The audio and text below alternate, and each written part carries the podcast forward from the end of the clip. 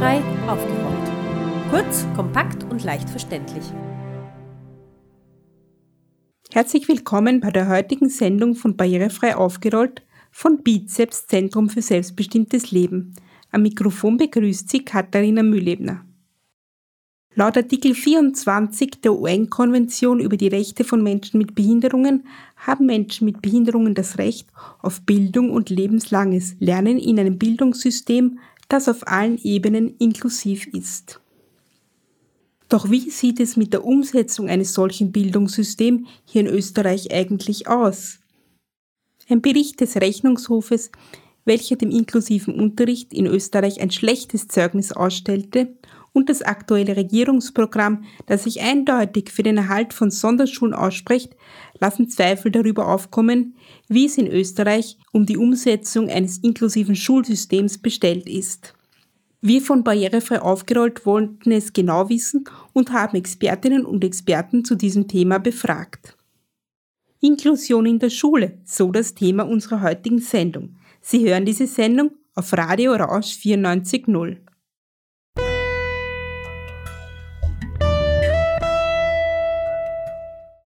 Tobias Buchner ist Bildungswissenschaftler mit den Schwerpunkten Biografieforschung und inklusive Bildung an der Universität Wien. Herr Buchner, was heißt inklusive Bildung für Sie?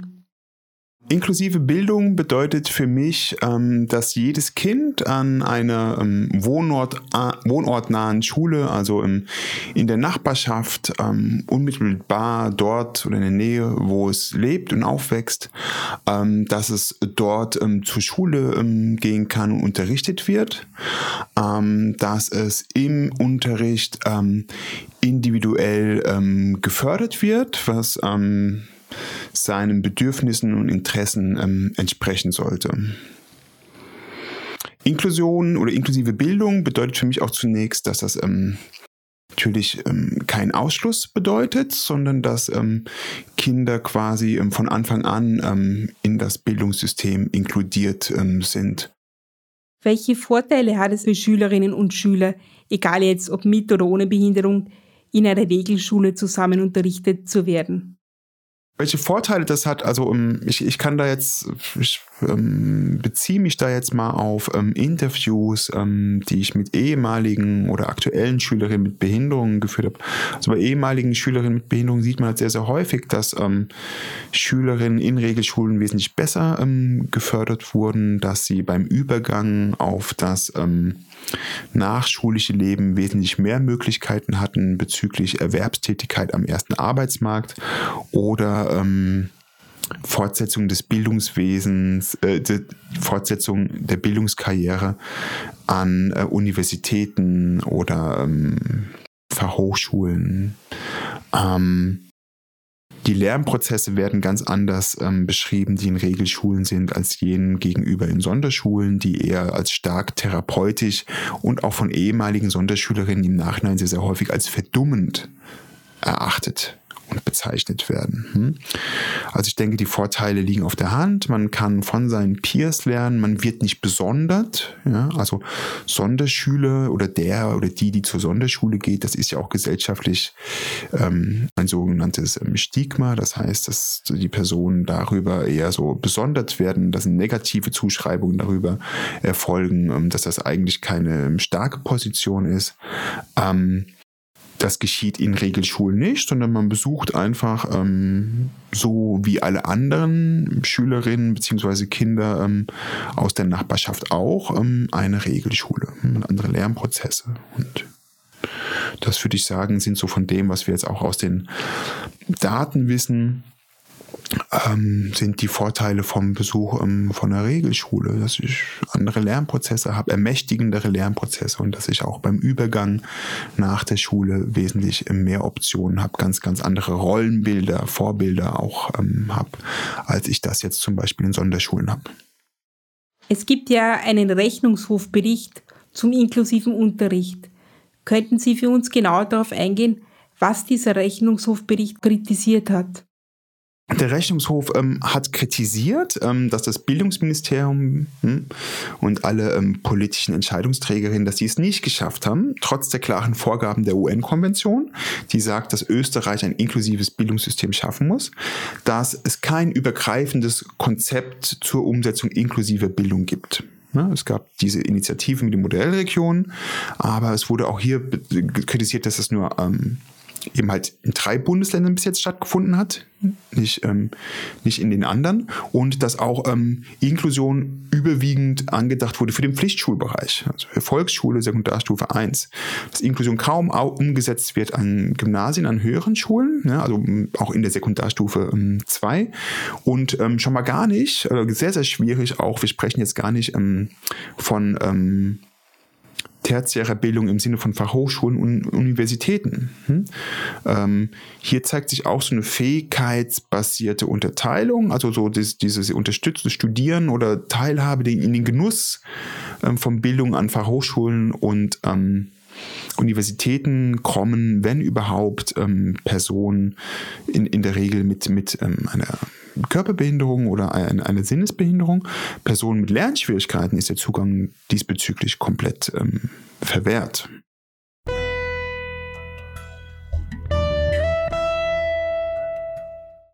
Wir sprechen jetzt mit Sonja Hammerschmidt, Nationalratsabgeordnete und Bildungssprecherin der SPÖ.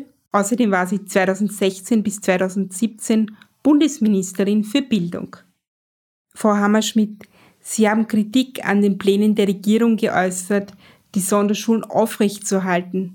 Wie sieht es Ihrer Meinung nach mit der Zukunft der Sonderschule hier in Österreich aus?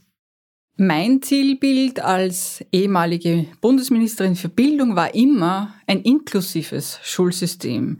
Also wo wirklich alle Kinder gemeinsam unterrichtet werden, weil ich der vollkommenen Überzeugung bin, dass nur dann es gelingt, Kinder mit gewissen Herausforderungen, besonderen Bedürfnissen voll in die Gesellschaft auch zu integrieren. Und jedes Kind hat seine Talente, jedes Kind hat seine Potenziale und es ist ganz, ganz wichtig, alle Kinder gemeinsam zu unterstützen und genau diese Talente und Potenziale herauszuholen und zu fördern. Was sind Ihrer Meinung nach Gründe, dass immer noch an dem Modell der Sonderschule festgehalten wird? Ich habe sehr oft Eltern getroffen, die schon Angst haben. Die konnten sich eine inklusive Schule nicht vorstellen. Und diese Angst der Eltern, die ja nur das Beste für ihr Kind wollen, die ist ernst zu nehmen. Darum ist es ganz, ganz wichtig, dass man diesen Eltern Schulen zeigt, wo inklusive Bildung ganz besonders gut auch funktioniert. Und für mich äh, war da ein, so ein, eine besondere Schule, wo das gut äh, funktioniert, zum Beispiel jene am Himmel. Hier hat man die Sonderschule ja geöffnet, in eine Regelschule übergeführt, wo alle Kinder gemeinsam auch unterrichtet werden, wo es aber auch Freiräume gibt für Kinder äh, mit besonderen Bedürfnissen, mit Behinderungen, sich auch ein Stück weit zurückzuziehen, aus dem Unterricht wieder rauszunehmen, aber dann auch wieder in die Klasse zu gehen. Da kann Pädagogik besonders gut gelingen. In Oberösterreich haben wir auch solche Schulen. Da gibt es ja auch äh, Schulversuche seit vielen Jahren, wo äh, an Sonderschulen ähm, Klassen angegliedert sind, ähm, Regelklassen von Volksschulen äh, angegliedert sind, wo sich diese Kinder mischen und gemeinsam auch wieder unterrichtet werden. Und das sind für mich äh, so Beispiele in Österreich, äh, wie, wie inklusive Bildung gut gelingen kann. Und das muss man den Eltern zeigen. Wenn man nach Südtirol schaut, und ich war selbst in Südtirol, ähm, dann kann man, kann man das sehr, sehr schön sehen und auch die Erfahrung von 40 Jahren inklusive Schule sehr, sehr authentisch auch erleben. Äh, denn dort ist es völlig normal, dass alle Kinder gemeinsam unterrichtet werden und es ist völlig normal, dass diese Kinder auch, auch behinderte Kinder, anschließend im, in der normalen Arbeitswelt auch Fuß fassen können, weil sie immer Teil der Gesellschaft waren, weil sie immer Teil auch der Schule waren, des Bildungssystems und entsprechend auch Unterstützung gefunden haben. Davon können wir lernen, davon müssen wir lernen und so können wir, und jetzt ist Südtirol nicht so weit weg, was hinterm Brenner funktioniert, sollte auch vor dem Brenner funktionieren. Davon können wir lernen und das sollten wir möglichst schnell in alle Bundesländer und in alle Schulen auch übertragen. Ist eine Abschaffung der Sonderschule überhaupt denkbar, beziehungsweise was müsste passieren, damit Sonderschulen abgeschafft werden können? Es ist eine schrittweise Überführung der Sonderschulen in Regelschulen absolut machbar und denkbar. Es braucht konsequentes Handeln seitens der Politik, insbesondere des Bildungsministeriums dazu. Und es braucht diese schrittweise Überführung mit einem sehr hohen pädagogischen Anspruch, denn es muss natürlich gelingen diese Kinder bestmöglich in der Regelschule dann aufzunehmen. Sie müssen ja schon besonders betreut auch werden. Es braucht auch sehr viel sonderpädagogisches Know-how der Lehrerinnen und Lehrer. Es braucht äh, diesen Mix an Pädagogik schlichtweg und äh, auch darauf müssen sich ja Schulen einstellen können. Das geht nicht von heute auf morgen, das braucht Zeit, aber man muss den Druck erhöhen, dass äh, immer mehr Schulen äh, inklusive Schulen werden und entsprechend begleitet werden in der Umstellung. Und wir haben ja drei Modellregionen in Österreich, in in, der Steiermark, in Kärnten und in Tirol. Und gerade Kärnten ist ein Bundesland, wo man sehen kann, wie es gelingen kann. Denn wir haben hier schon über, also weit über 80 Prozent, fast 90 Prozent der Schulen sind inklusive Schulen. Wir haben da nur mehr ganz, ganz wenige Sonderschulen. Können Sie uns erklären, was Modellregionen sind? Modellregionen sind für uns Regionen gewesen, wo man wirklich die Sonderschulen hat äh, auslaufen lassen und äh, versucht hat, Sonderpädagogik an ganz normalen Volksschulen, neuen Mittelschulen, polytechnischen Schulen zu leben und die Schulen darauf umzustellen, dass hier wirklich alle Kinder gemeinsam unterrichtet werden und wo Sonderpädagoginnen und Pädagogen mit Lehrerinnen und Lehrern gemeinsam auch äh, unterrichten. D diese drei Modellregionen gibt's, von denen müssen wir lernen. Und äh, diese Modellregionen müssen bis 2020 auch äh, evaluiert werden. Das heißt, man wird sehr genau hinschauen müssen, was funktioniert und was funktioniert weniger gut, um dann aus diesen Erfahrungen zu lernen und am besten ganz Österreich umzustellen auf ein inklusives Schulsystem. Was macht Ihrer Meinung nach eine inklusive Schule aus? Eine inklusive Schule macht aus, dass äh, das Gemeinsame in den Vordergrund gestellt wird, dass wirklich alle Kinder gemeinsam auch unterrichtet werden, gefördert werden, auch gefordert werden und dass man die Talente und Potenziale eines jeden Kindes in den Mittelpunkt stellt und die Kultur natürlich auch eine andere ist. Hier muss man sich und hier, ja, hier muss man sich auf jedes Kind wirklich sehr individuell auch einstellen, sehr individuell auch konzentrieren und das gelebte Miteinander wird für den Erfolg an dieser Schule ausschlaggebend sein. Wie sieht es eigentlich mit der Inklusion auf höheren Bildungsebenen aus, wie zum Beispiel im Gymnasium oder auch an der Universität? mit dem Thema Inklusion in der höheren Bildung, ja, da, da haben wir sicher äh, noch Nachholbedarf. Das steht völlig außer Frage. Ähm, es gibt schon Möglichkeiten für körperbehinderte Menschen ähm, ähm, in der Sekundarstufe 2, also sprich äh, 14 bis 18 äh, Schulen zu besuchen. Das geht, geht schon noch. Äh, wo wir aber Möglichkeiten schaffen müssen, und das kann man von Südtirol auch lernen, ist hier mit einem eigenen Lehrplan auch äh, behinderte Menschen bis zur Matura zu ziehen, aber halt entlang dieses speziellen Lehrplans, der auf, auf die Potenziale dieser, dieser Kinder und dieser jungen Menschen auch eingestellt und abgestellt ist. Das fehlt uns noch ein großes Stück weit. Das ist auch ein, eine Kritik, die seitens des Rechnungshofes beispielsweise erst jüngst äh, gekommen ist. Und an der Universität versuchen wir uns halt äh, immer stärker auf Körperbehinderungen naturgemäß einzustellen. Äh, das ist ganz klar, aber auch da haben wir noch viel zu tun, denn wenn Sie die österreichischen Universitäten kennen, dann wissen Sie, dass sie ganz oft in alten, schönen äh, äh, Gebäuden sitzen, aber mit der Barrierefreiheit ist natürlich äh, dann auch noch so eine Sache. Das heißt, hier gilt es viel zu äh, nachzurüsten noch und, und, und ähm, Barrierefreiheit wirklich flächendeckend zu, zu implementieren und auszugestalten. Sie waren von 2016 bis 2017 ja selbst Bundesministerin für Bildung. Was konnten Sie in dieser Zeit im Bereich Inklusion erreichen?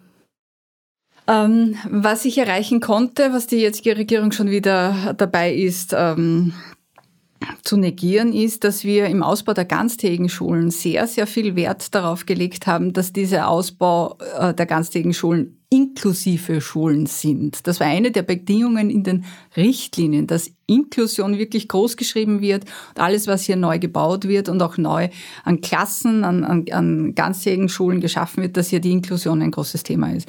Das ist, äh, äh, war eines der zentralen Kriterien.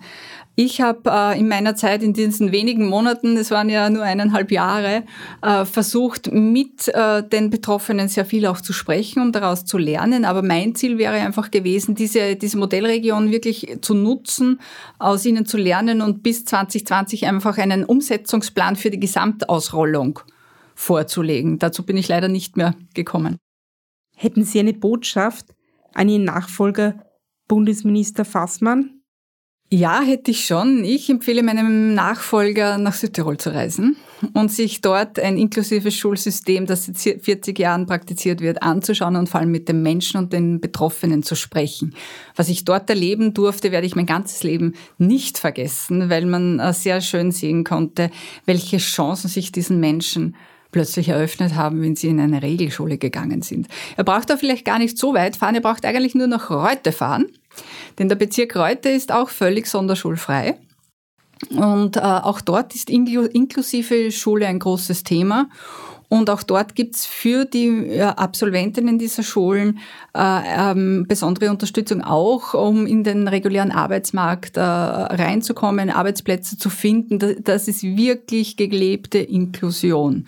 Da, er soll sich's mal anschauen und dann überlegen, wie die weiteren Schritte ausschauen. Ich glaube, äh, der Weg ist sehr, sehr klar, wenn man diese Erfahrungen gesehen hat.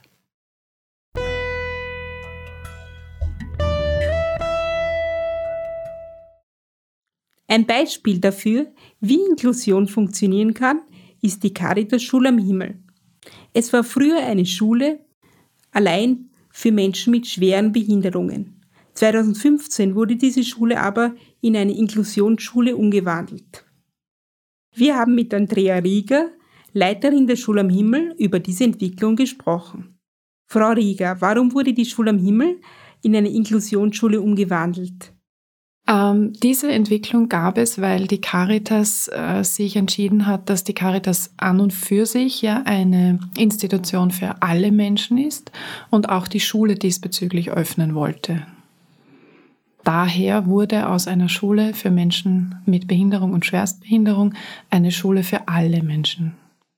Wie waren eigentlich die Reaktionen auf diese Umstellung des Schulsystems bei Ihnen? Sehr, sehr unterschiedlich, sehr positiv, aber auch sehr negativ ist vielleicht das falsche Wort, aber sehr mit Angst behaftete Reaktionen, vor allem der Eltern, die ihre Kinder und Jugendlichen ja an einem sehr guten Platz gewusst haben und das nicht verändert haben wollten. Einige dieser Reaktionen, die auch negativ waren, haben es sogar bis in die Zeitung geschafft. Da war ja viel Verunsicherung dabei. Wie ist diese Verunsicherung zu erklären? Zu erklären ist es sehr einfach. Die Kinder und Jugendlichen, die mit ihren Eltern am Himmel einen guten Platz gefunden haben, hatten ja schon eine Geschichte, einen Rucksack sozusagen, der Integration an Wiener Schulen. Und die ist nicht immer gut gelaufen, diese Geschichte. Jetzt hat man einen sehr guten Platz gehabt, hat gute Erfahrungen gemacht, war gut aufgehoben und plötzlich sollte alles wieder anders sein. Und das anders war anfänglich noch nicht gut definiert. Und daher auch viele Ängste von Seiten der Eltern, aber auch der Pädagoginnen, die dann plötzlich auch anders hätten arbeiten sollen. Das Hauptargument der Eltern war, dass es einen sehr guten Betreuungsschlüssel gegeben hat und die Befürchtung war, dass wenn Kinder ohne Behinderung kommen, dass dieser Betreuungsschlüssel sich dann auch ändert und dass es eine Überforderung ihrer Kinder durch die anderen Kinder auch kommt. Die Umstellung ist ja jetzt schon drei Jahre her. Wenn Sie zurückblicken, wie sehen Sie diese drei Jahre? Wie sind die verlaufen? Ich würde es nie wieder anders machen. Es ist ein schöner Ort für alle Menschen geworden und es ist ein schönes Miteinander geworden mit den Kindern und Jugendlichen, mit den Eltern und mit den Pädagoginnen. Können Sie uns bitte etwas genaueres über Ihre Schule erzählen? Unsere Schule hat derzeit 100 Kinder. Äh, wir arbeiten nach dem Lehrplan der Volksschule, nach dem Lehrplan der allgemeinen Sonderschule und nach dem Lehrplan für Menschen mit Behinderung und auch nach dem Lehrplan der neuen Mittelschule. Wir haben an unserer Schule nur Mehrstufenklassen. Wir arbeiten nur in sogenannten Integrationssettings. Ähm, das Wort ist kein schönes. Das heißt einfach, dass alle Menschen, die sich in dieser Klasse, in dieser Gruppe, in der sie sind, wohlfühlen, sie bestmöglich betreut und begleitet werden können und sich selbst bestmöglich entwickeln können. Was ist eine Mehrstufenklasse? Eine Mehrstufenklasse beinhaltet Kinder und Jugendliche unterschiedlichen Alters, aber auch unterschiedlicher Fähigkeiten und Fertigkeiten. Das heißt, es kann eine Klasse, eine Gruppe zum Beispiel aus Kindern und Jugendlichen zwischen sieben und neun bestehen, sieben und neun Jahren bestehen. Derzeit ist es so, dass wir sogar elf- und zwölfjährige in dieser Gruppe haben. Könnten Sie uns etwas über das Konzept und das Leitbild Ihrer Schule erzählen? Und welche Klassenformen gibt es genau? Also das Konzept und das Leitbild ist definitiv ein kind- und jugendzentriertes Arbeiten.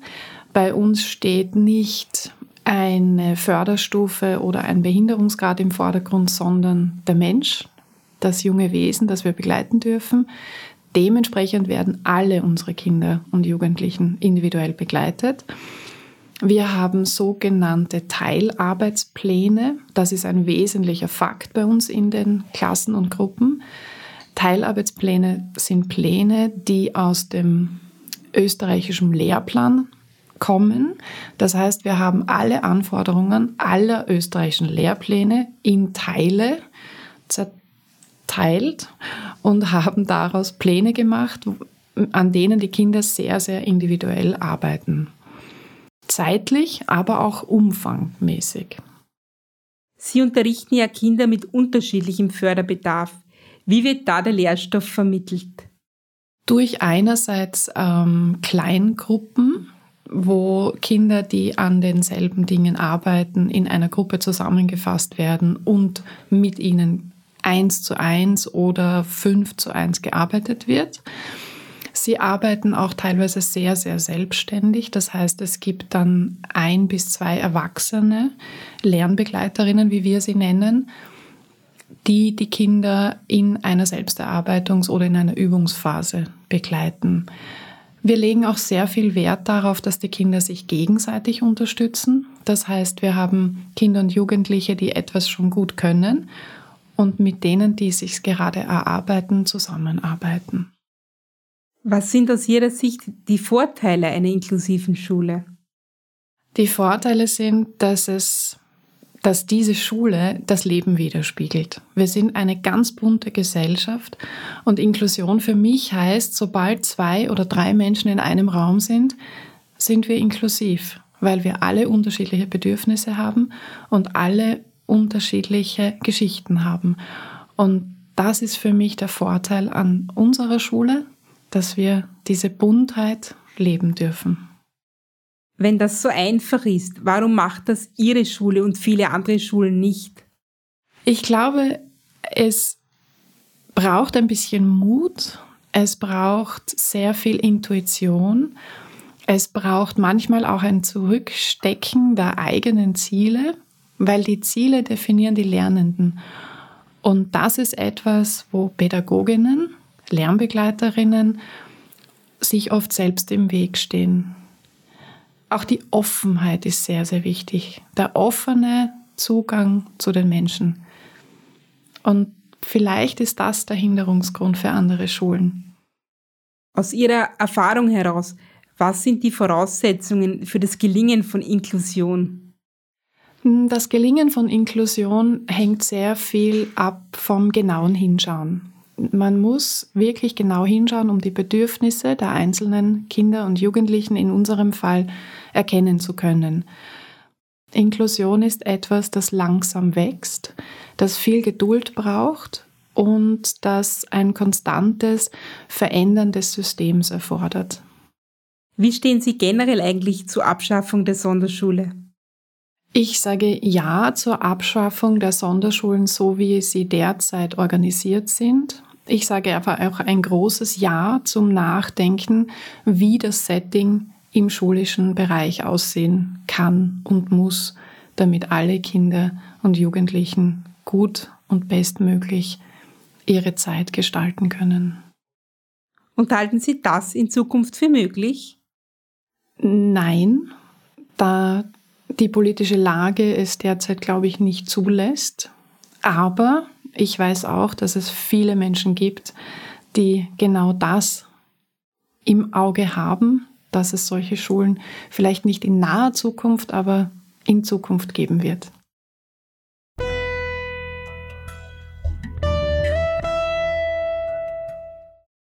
Der gemeinsame Unterricht von Kindern mit und ohne Behinderungen ist der Schlüssel für eine inklusive Gesellschaft und das gemeinsame Zusammenleben von Menschen mit und ohne Behinderungen. Alle Kinder haben das Recht auf eine gute Aus- und Weiterbildung, die ihnen die bestmöglichsten Chancen im Leben sichert. Sie haben auch das Recht auf ein Lernen im gemeinsamen und vielfältigen Klassenverband. Sie hörten Inklusion in der Schule aus der Bizeps-Sendereihe Barrierefrei aufgerollt. Alle Informationen zu dieser Sendung finden Sie auf www.barrierefrei-aufgerollt.at. Sie hörten diese Sendung auf Radio Rausch 94.0. Es verabschiedet sich Ihr Redaktionsteam Katharina Mühlebner, Markus Ladstätter und Martin Ladstätter.